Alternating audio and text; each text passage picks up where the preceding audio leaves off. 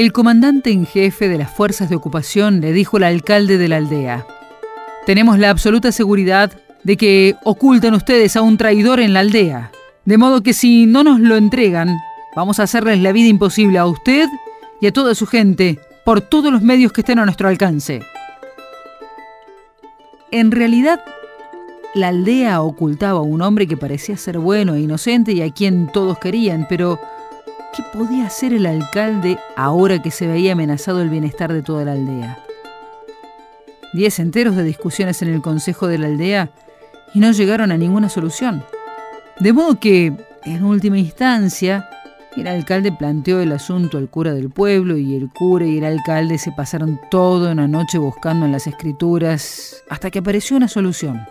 Había un texto que decía, es mejor que muera uno solo por el pueblo y no que perezca toda la nación. De forma que el alcalde decidió entregar al inocente a las fuerzas de ocupación, si bien antes le pidió que lo perdonara. El hombre le dijo que no había nada que perdonar, que él no deseaba poner a la aldea en peligro. Finalmente fue cruelmente torturado hasta el punto que sus gritos pudieron ser oídos por todos los habitantes de la aldea hasta que por fin fue ejecutado.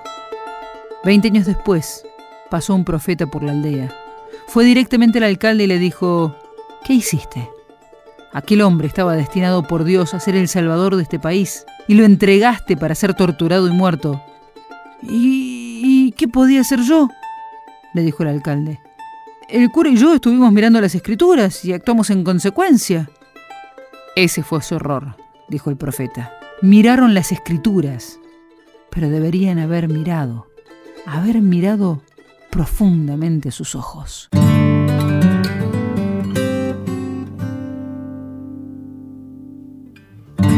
este texto y qué lindo cómo termina.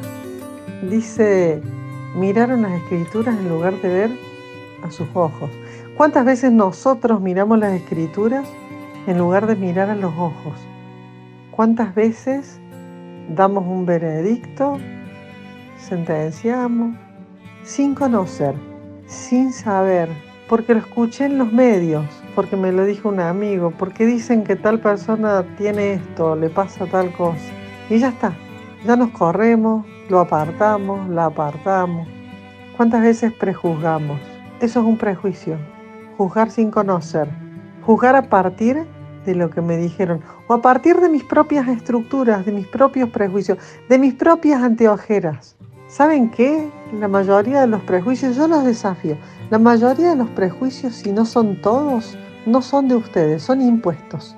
Vienen de la sociedad vienen de la cultura, vienen de la familia, vienen de la escuela, vienen de los amigos.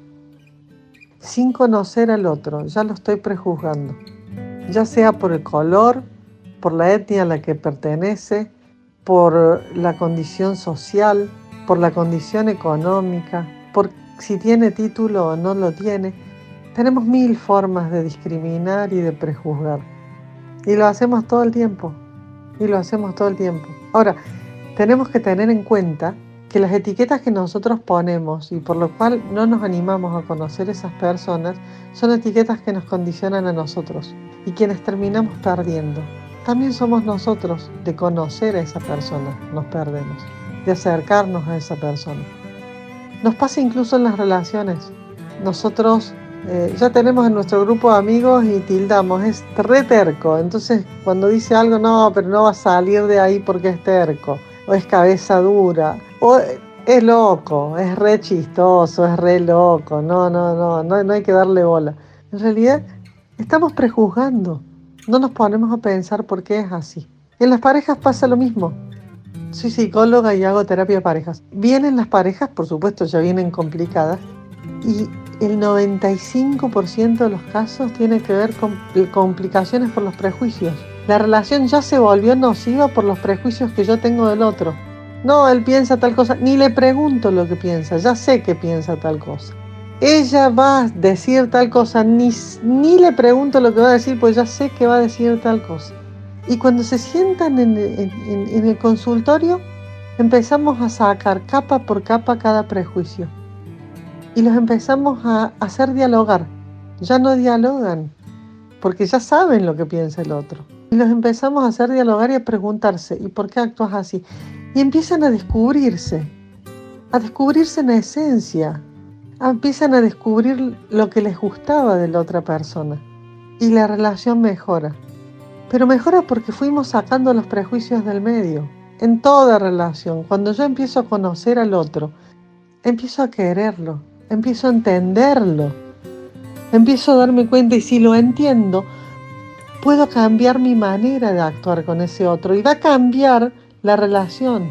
Yo los animo a evaluar cada uno sus prejuicios y empezar a ver cómo modifican esas anteojeras que tenemos, esos prejuicios que funcionan de anteojeras, la relación con, con todas las otras personas, amigos, parejas y demás. Cuando yo empiece a cambiar eso, va a cambiar la relación con el otro, va a cambiar la relación con los demás y va a cambiar para mejor. Yo los animo a intentar hacer ese cambio. Espero realmente que puedan superar cada uno de sus prejuicios y conocer al otro. Se van a encontrar con un mundo maravilloso, una persona maravillosa. Los prejuicios nos detienen, nos impiden avanzar, nos impiden conocer cosas lindas, nos privan la posibilidad de conocer algo lindo que hay atrás de esa persona, porque ya lo estoy juzgando de antemano. Los animo a desatarse de sus propios prejuicios y a poder conocer el mundo sin esas anteojeras que tanto nos perjudican. Empecemos a ver el mundo como es.